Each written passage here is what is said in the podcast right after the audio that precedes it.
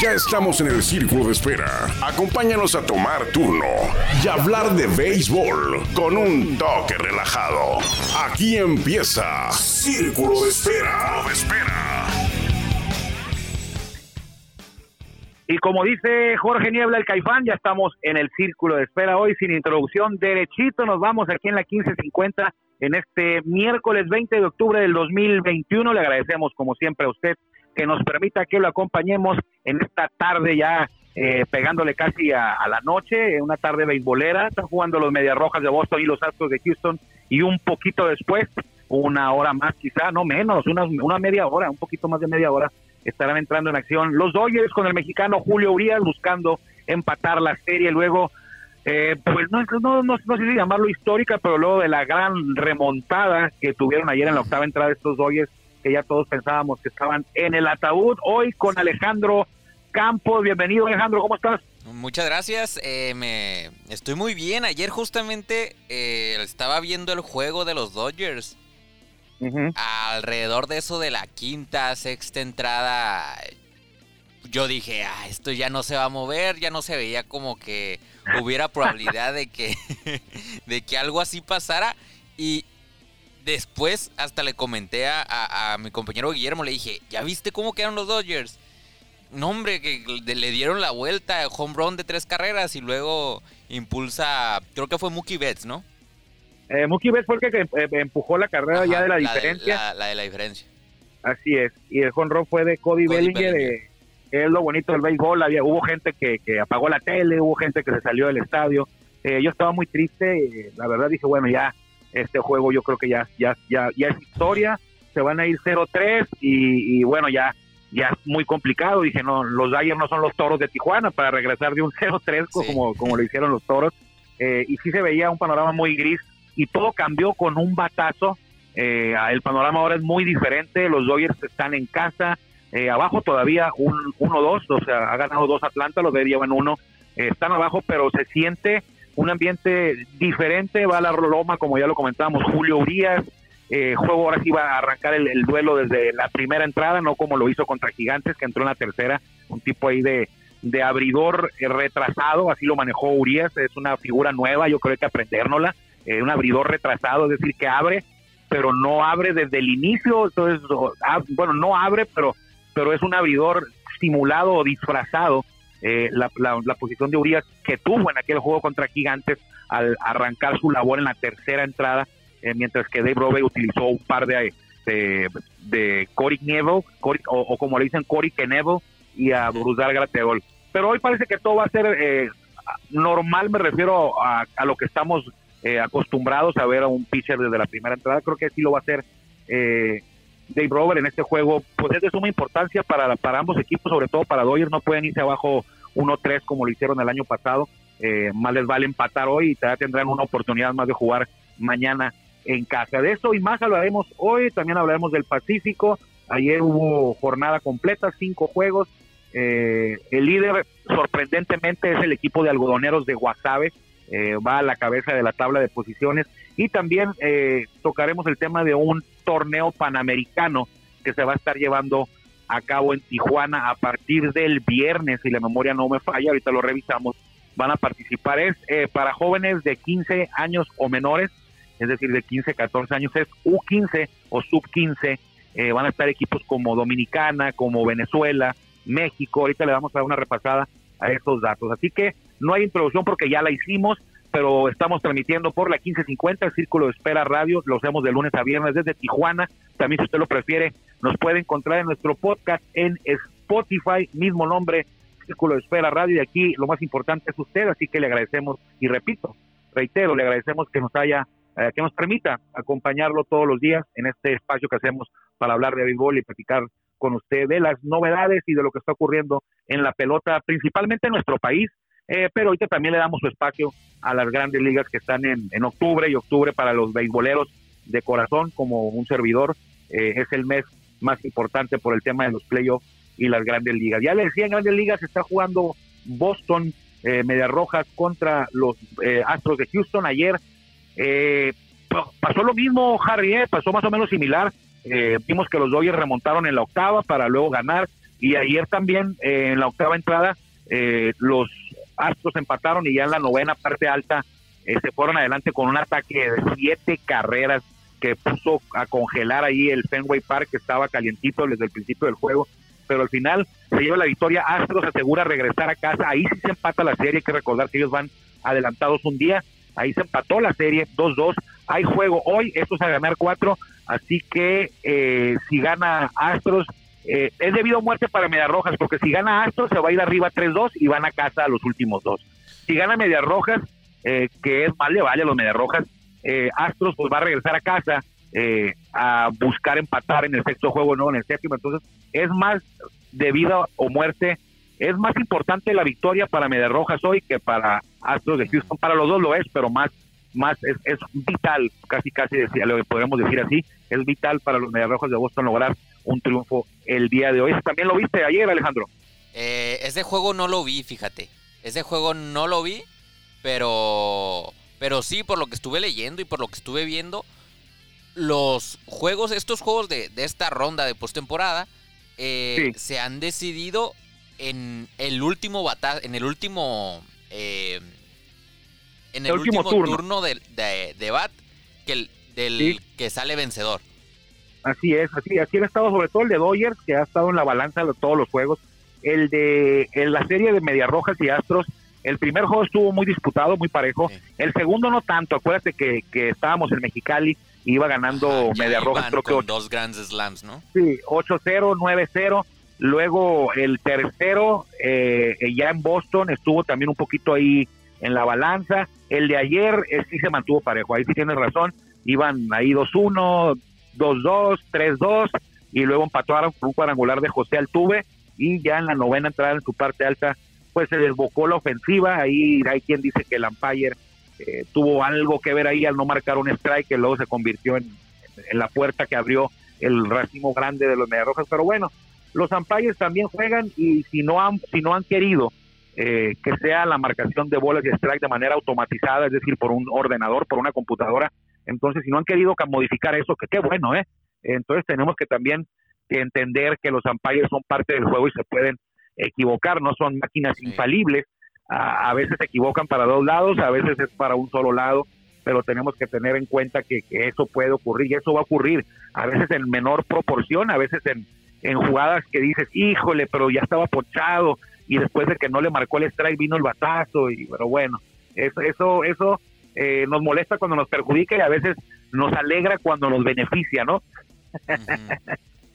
pero bueno hoy hoy es un día importante un día clave sobre todo en la serie de la liga americana eh, Boston tiene que ganar Astros todavía no, se podría dar el lujo de perder y, su situación no estuviera tan complicada como en el tema de Mediarrojas porque tendría que ir a ganar dos a Houston y eso sí es una tarea titánica eh, Astros tendría que ir a ganar dos, pero a su casa, entonces también es difícil, pero no algo imposible.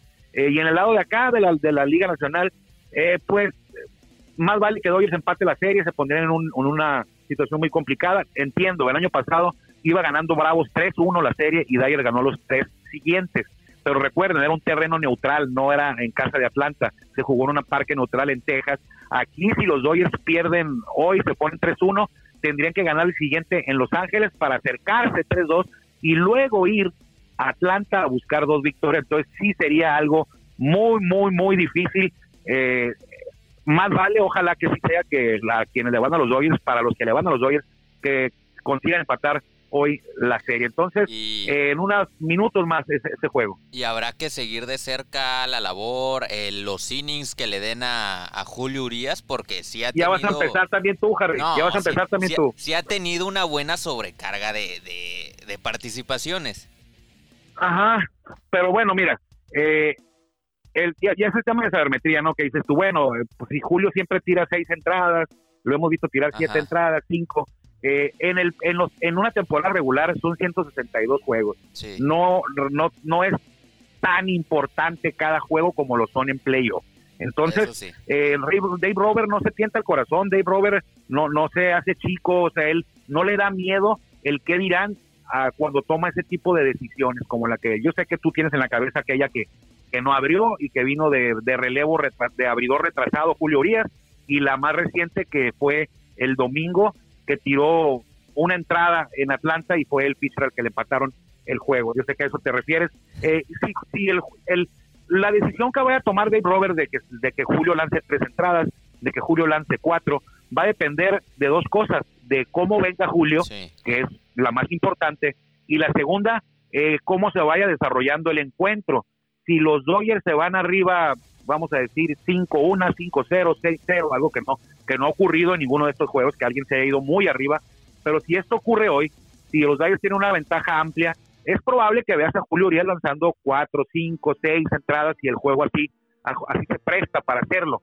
Sin embargo, si el juego está parejo, está en la balanza 1-1, 0-0, 1-0, 2-1, llega cuarta, quinta entrada, eh, Dave Robert va, va a volver a, a, dejarse llevar, porque él siempre lo, lo hace así, por la, por la sabermetría, por los números, por las métricas, por la ley de las probabilidades que le indican que a lo mejor, bueno, por darte un ejemplo, eh, a Julio Urias le batean 210 cuando es la primera ocasión que se enfrenta a la alineación. Cuando es la segunda vuelta de la alineación le batean 230.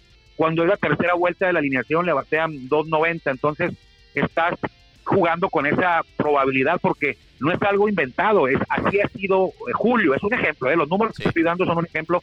Entonces un manager se fija en todo eso, se fijan qué bateadores eh, están por batear, eh, qué pitchers tiene él en el bullpen. Entonces, si el juego está parejo, Robert recurre a todo, a, tratar de sacar la ventaja, aunque sea mínima, de cualquier situación. Y puedes encontrarte con cambios que no, a veces no, no, creemos que no tienen sentido, pero yo te puedo garantizar que aunque le salgan o aunque no le salgan, él los tomó porque estuvo convencido, de acuerdo a las métricas, que esa era la mejor opción para ese enfrentamiento en particular. Entonces, eh, eh, yo creo que eh, va a depender de lo que ocurra en el juego, Harry. O sea, si el juego va muy abierto, repito, es probable que Julio tenga ahí un día de los que nosotros estamos acostumbrados, normal, de cinco o seis entradas, pero si se le complica, eh, de, si se le complica el juego y empiezan a batear, pues va a salir temprano. Pero si el juego está parejo ahí, uno uno, y, y, a veces dices, bueno, Julio ha tirado bien, va a la cuarta entrada, estamos en la quinta, y ya lo va a sacar, eh, él, lo, él, él, lo, él lo hace de acuerdo a su, a su información privilegiada que tiene, que, que no tenemos nosotros. Nosotros vemos que está Julio lanzando en la cuarta entrada y de repente ya no va a salir la quinta. Y, Oye, pero ¿por qué? Eh, está loco y él tiene los números que nosotros no tenemos y no sabemos por qué lo hace. Entonces, este eh, puede estar o no estar de acuerdo. Eh, desgraciadamente para unos, afortunadamente para otros es el béisbol así se juega ya. y siempre el, humano estamos rechazamos el, el, la evolución, el cambio. Entonces es difícil a veces entender sobre todo entender cuando no tienes la información. Entonces yo he escuchado, tú también lo has escuchado eh, en redes sociales, en todos lados, cómo, cómo le tiran, cómo critican la labor de Robert. Sin embargo, ese, ese tipo tiene, está, está a cargo del equipo más exitoso en los últimos años en grandes ligas, eh, no por el campeonato solamente, sino por los récords que ha tenido con el equipo. Y si, y si fuera malo lo que hace, si fuera un loco, si fuera descabellado lo que hace, si fuera en contra de la, de la probabilidad, yo te aseguro, Harry, amigos, que, que Dave Robert ya no estuviera dirigiendo ni a los Mayos de Navajoa, ¿eh? Así, exagerar. Entonces, eh, hay que disfrutar el juego. Eh, no estamos acostumbrados a ciertas cosas, pero, pero eh, yo confío en que lo hace bien. es muy fácil a veces hablar cuando no se tiene los pelos de la burra en la mano, como dicen. yo prefiero tratar de buscarle la, el porqué de las cosas y, y creo que creo que creo que he encontrado un poco las razones que tiene este señor Robert para para mover. Repito, he leído varios libros de sabermetría y creo yo que no sé nada de sabermetría todavía. Eh, dicen, no, y la sabermetría que no es una ciencia nuclear. No es una ciencia nuclear, pero hay que tener cuidado porque los equipos, los 30 equipos tienen departamento de sabermetría y se gastan millones de dólares en, eso. Y quienes los manejan o quienes trabajan ahí, creo que lo dije ayer o, o antier o lo dije en el programa de televisión, la mayoría de los que trabajan ahí son egresados de, de escuelas eh, de alto prestigio como Harvard, como Yale, como Colgate, como Stanford, o sea, son tipos que ganan un dineral eh, para poder eh, llevar esto y seguir, porque siguen trabajando en eso, siguen evolucionando en los temas de métricas y cada día están más complicadas las métricas y cada día nos damos cuenta que a veces a lo mejor hasta engañados vivíamos creyendo, por ejemplo, que el mejor bateador en un equipo era el que tenía el mejor porcentaje de bateo, cuando en realidad el porcentaje de bateo de, un bateador, valga la redundancia, no te enseña todo lo que tiene el bateador. A veces el, el que tiene el mejor porcentaje de bateo no es el mejor porque su OVP no es el mejor, su slugging no es el mejor, su OPS no es el mejor, su WAR no es el mejor y antes antes los equipos iban y buscaban a los equipos que bateaban más, eh, eran los que se llevaban los mejores contratos. Ahora los equipos de béisbol no van necesariamente por el porcentaje de bateo, no se fijan en eso a la hora de encontrar o buscar un refuerzo, cosas así, eh, porque ya se dieron cuenta y ya descubrieron que el porcentaje de bateo eh, esconde muchas cosas o no te enseña la foto completa, es sencillamente lo que batea el señor, no te dice cuántas bases tomó, no te dice cuántas hits fueron dobletes o triples de poder. Él nomás, ellos nomás te dicen cuántos hits pegó de acuerdo a sus turnos. Es todo lo que te dice el porcentaje de bateo. Pero bueno, hoy van los Dodgers, hoy van los Rojas. ¿Cómo ves tú, Javi? ¿Crees que los Dodgers empaten hoy? Yo creo que los Dodgers empatan hoy. Eh, Bravos de Atlanta no ha podido en el Dodger Stadium en sus últimos 14 juegos. Ah, han perdido 13. Así es. Entonces. Así es. Y este año no han ganado ni uno. Ajá perdieron la serie por barrida los este los Bravos en la serie de la temporada regular. De hecho, en la temporada regular se enfrentaron en seis ocasiones. Los Dodgers ganaron cuatro y los Bravos dos. Y los y tres de esos cuatro fueron en el estadio de hoy donde los limpiaron, les metieron los tres. Olvidábamos decirnos que, olvidaba decirte que hoy picha eh, Huáscar y Noah por el equipo de Atlanta, es el rival de Julio Urias. Eh, yo creo que va a ser algo así, eh, Alejandro va a ser algo así como Bullpen Day, eh, eh aunque, aunque Inoa abrió 17 juegos en la temporada. Eh, yo veo más como que va a ser un bullpen day. No le fue muy bien, tuvo marca de 4-6, alta efectividad en 4.05. Él va contra Julio Uriel. Entonces, ¿tú crees que Dodgers gana hoy entonces? Sí, yo creo que Dodgers gana hoy. También, bueno, eh, coincido contigo en cuanto al bullpen day. Tienen los brazos frescos, bravos, todos estarán disponibles. Y por parte de Dodgers, nada más Evan Phillips me parece que no, no va a poder estar. Sí, y bueno, aparte de Walter Buehler ayer, ayer eh, gran actuación de, de, sobre todo de al final, ¿no? De, de Kelly Jansen, que, que muchos, muchos dicen que, no, yo no lo digo eso, que, que estaba acabado. El tipo está demostrando que está lejos de estar acabado, ¿eh? Se le criticaba que, que a la hora cero no sacaba las entradas. Está imbateable, pero recuerde, así como estuvo ayer, hoy le pueden batear. Ese es el, al único pitcher que no le batean y es el que no se sube a la lomita. Entonces, eh, buena tarde hoy. Está jugando Boston y Astros. Más de ratito, en unos minutos ya, Dyers contra Bravos. Vámonos un poquito, Harry, ya. ¿Y el americana qué, crees que se vaya adelante? ¿Houston o Media Rojas? Yo creo que. que. Está complicado, pero yo creo que Houston. Yo también. Yo también, fíjate, ¿eh? Yo también creo que Framber Valdez va a lanzar por Astros y eh, Chris Hale por los eh, Rojas. Ya los vimos a los dos. Eh, Framber Valdez lo hizo bien, eh, Chris Hale no tanto. Eh, sabemos de la calidad de Hale, pero viene de una lesión, estuvo un año y medio parado, una operación. tiene por ahí de cuatro meses que regresó y ha estado titubeante. No es el mejor eh, pitcher abridor de los Media Rojas en este momento. entiendo que juegan en Fenway Park, pero eh, no por jugar en Fenway Park no es suficiente para detener a la artillería de los Astros de Houston que eh, la verdad han estado es el equipo para mí que más batea. Eh, entiendo que un campeonato se gana con picheo pero no creo que con Chris Hale los Rojas tengan fundamentos para vencer hoy a los Astros. Y si gana Astros creo que la serie ya habrá casi casi se habrá finiquitado casi casi concluido entonces yo le voy también a Astros creo que gana Astros hoy creo que gana eh, no estamos viendo el juego, ¿eh? No crea que, estamos viendo el juego de Astros. Estamos, no lo, ni siquiera lo hemos visto. Y Dodgers, Dodgers Astros deben de ganar. No, tampoco voy a ir a apostar porque es otro tema. Eh, voy a voy a dar los resultados del Pacífico de la jornada. Tú te encargas de, tener lista ahí la tabla de posiciones. Está por arrancar algunos juegos hoy. Ayer los Charros, 12 carreras contra Sultanes, 11 ganaron los Charros, 12-11. Eh, dos cuadrangulares de Cristian Villanueva. El Guti Murillo, eh, que ahora es Toro de Tijuana en el verano, estamos hablando del Pacífico, ayer batió tres hits, entre ellos su imparable número 900.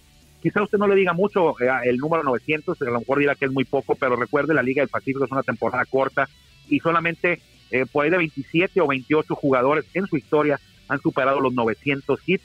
Creo que el Guti tiene oportunidad de llegar a los 1000, si le quedan por ahí de dos años o tres, dos años más, más lo que queda de esta temporada, yo creo que va a llegar a los 1000 imparables. ¿Quién tiene mil? Yo recuerdo a Oscar Robles, por ejemplo, tiene mil en el invierno y mil quinientos en el verano. Eh, Cañeros de los Mochis, el sotanero, eh, pues se enfrentó a otro que no anda muy bien, venció seis carreras por tres a los Águilas de Mexicali, allá en el estadio Emilio Ibarra Almada. Eh, los cañeros siguen en el fondo, ahorita Harry les va a decir cómo está la tabla de posiciones, pero los Águilas no andan muy lejos, ¿eh? por ahí andan, eh, más vale que den la vuelta, que den un giro de 180 grados, porque ahí en Mexicali no tiene... ¿Eh? Es duelo de sotaneros ahí. Duelo de sotaneros, ¿verdad? bueno, ahorita vamos a ir a las posiciones. Eh, Yaquis de Ciudad Obregón venció a Venados de Mazatlán en 10 entradas. Aquí la noticia era, el, tema aquí era, para destacar, era que Eddie Díaz, manejador de Venados, es la primera ocasión que regresa a Ciudad Obregón a dirigir, pero dirigiendo a otro equipo. Eh, Eddie Díaz es un histórico ahí, logró el tricampeonato con los Yaquis, eh, dos títulos de Serie Mundial, y regresa a dirigir a Obregón por primera ocasión con otro equipo. Y ayer los Yaquis lo vencieron, dos carreras por uno la victoria para eh, la tribu que comanda Sergio Margas Telum. En Hermosillo, eh, Naranjeros, un equipo grande, un equipo de los llamados grandes de la Liga Mexicana del Pacífico y que anda bien. Eh, fue una dura prueba para el Godoneros de Guasave que está sorprendiendo en este arranque. Sin embargo, el equipo dirigido por Oscar Robles, sinaloense, el equipo Oscar Robles tijuanense, en 10 entradas también derrotó cuatro carreras por dos a los sonorenses de la capital de Sonora, a los naranjeros de Hermosillo, para mantenerse en la primera posición. Eh, la victoria entonces para algodoneros que están, es un equipo que está haciendo las cosas bien, tanto en, lo, en, el tema administrativo, de mercadotecnia, de comunicación, comercial, de difusión, todo, y aparte, ahora está eh, en la primera posición de la Liga Mexicana del Pacífico. Eh, bien dicen por ahí que la mejor mercadotecnia de un equipo, de una franquicia deportiva, la mejor mercadotecnia es tener un equipo ganador y los algodoneros lo están haciendo muy bien. Y cerramos en Navojoa, donde ayer eh, con Anthony Vázquez en la lomita, los tomateros de Culiacán le pegaron una tunda, una blanqueada de 9-0 a los Mayos a domicilio en el Manuel Ciclón.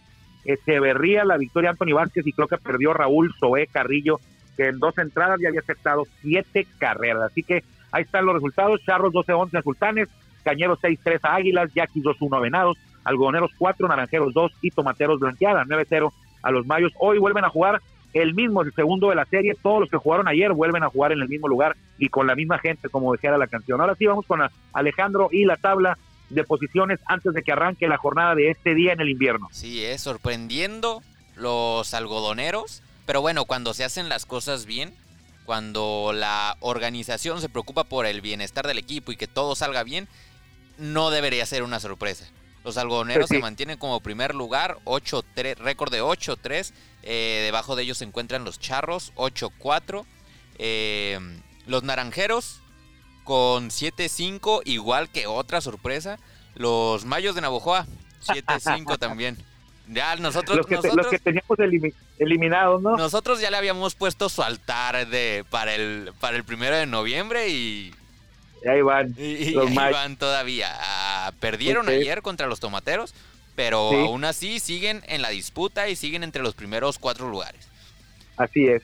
Igual que Obregón, también está 7-5, ¿no? Los Yaquis de Ciudad Obregón, ahí son tres, tres equipos empatados con el mismo récord. Es, es este, Naranjeros, Mayos y Yaquis, 7-5 los tres. Así es. Eh, los Tomateros, que ya lo mencionábamos, eh, ayer le ganaron a, a los Mayos 5-7, al igual que los Sultanes de Monterrey y los Venados de, Mazatlán, que los tres se colocan con la misma marca, 5-7.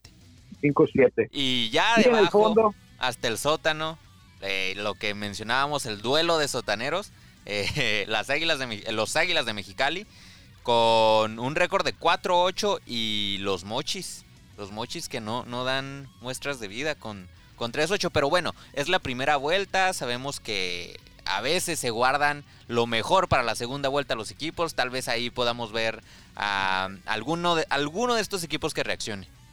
Ya estás entendiéndole más o menos, ¿no? Ya te cayó el 20. Así funcionan, fíjate. Así funcionan algunos equipos.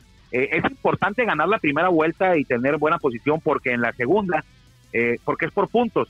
Si, tienes, si terminas en primero, segundo, tercer lugar en la primera vuelta, casi casi estás asegurando tu lugar en playoff, pero hay equipos que se van por ahí en quinto, sexto en la primera vuelta, en la segunda es cuando invierten de verdad en la nómina del, del equipo y se refuerzan para cerrar la segunda vuelta bien. El tema de Tomateros el año pasado pasó de quinto, sexto y al final fue el campeón, se reforzó al final y logró sacar, avanzar a playoff, que no es difícil avanzar a playoff, avanzan 8 de 10 eh, y avanzó a playoff y ahí eliminó a Guasave, luego eliminó a, a quién se fue el segundo que eliminó a, a Guasave, eliminó primero, luego creo que a Venados, luego se echó, a los a Venados, luego se echó en la final a los Naranjeros. Entonces, ahí están las posiciones, repito, hoy juegan otra vez, así como lo escuchó usted, los resultados vuelven a medirse el, el día de hoy eh, en cada una de las plazas. Nick Strock hable por Sultanes contra Jaime Lugo de Charros, David Reyes abre por Águilas contra Fabián Cota de Cañeros, Francisco Ríos, este muchachito de Acereros del Norte, eh, ahora en el invierno juega con Venados, será el abridor contra Javier Arturo López de los Yaquis, Algodonero no ha determinado su abridor, pero por Naranjeros ya está anunciado Wilmer Ríos, que también juegan en, en, en Acereros. Por Tomateros, Aldo Montes contra Mayos, que tendrán en la lomita para pasar la bola David Holmberg. Así que ahí está, jornada completa en, en, de béisbol en Estados Unidos, Grandes Ligas y en México en la Liga Mexicana del Pacífico. Harry, nosotros nos vamos porque ya están los pájaros picantes listos para entrar. Así es, muchas gracias a todas las personas que, que siempre están aquí día con día. Eh, y pues nada, a ver, a ver qué sucede hoy en MLB. No te voy a ir a ver el fútbol, tú te vas a ir a ver el fútbol. No, no, no, voy, voy a estar, voy a estar muy al pendiente también de, de los juegos de, de base. Soy Armando Esquivel, la compañía de Alejandro Campos hoy y nos da mucho gusto que usted nos permita que lo hayamos acompañado. Quédese con los pájaros picantes en la 1550 y nosotros, si Dios quiere, nos encontraremos por aquí mañana, mañana ya jueves. Que le vaya bien. Gracias por acompañarnos en el Círculo de Espera. Nos escuchamos próximamente. Círculo Espera.